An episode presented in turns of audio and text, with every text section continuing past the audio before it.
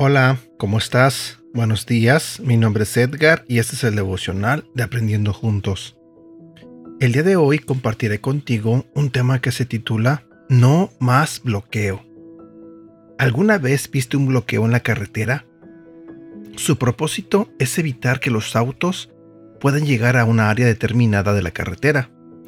Bloquea todo acceso a ese lugar. De la misma manera, nuestro pecado puede ser como un obstáculo que nos aleja de Dios, haciéndonos sentirnos indignos y viendo a Dios como lejano o enojado.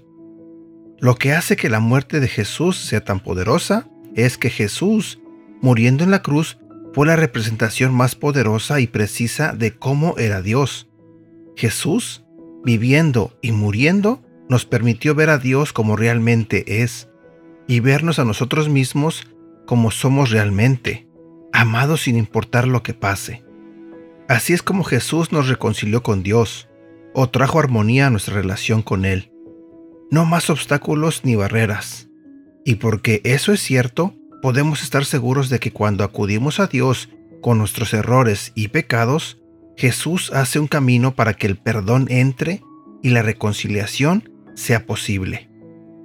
Esta semana habla con el líder de tu grupo pequeño o con un amigo de confianza sobre algunos de los obstáculos que puedas enfrentar en tu relación con Dios. Pídeles que oren por el perdón de Dios y la restauración de tu relación. Versículo para recordar. Primera de Timoteo capítulo 2 versículo 5. Solo hay un Dios y solo hay uno que puede ponernos en paz con Dios. Jesucristo el hombre. Y aquí termino con el devocional del día de hoy.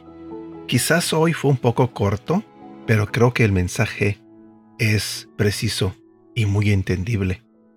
Así que espero que no haya más bloqueos entre tú y Dios y que libremente te acerques a Él, que tomes la decisión de acercarte a Él para que Él esté contigo.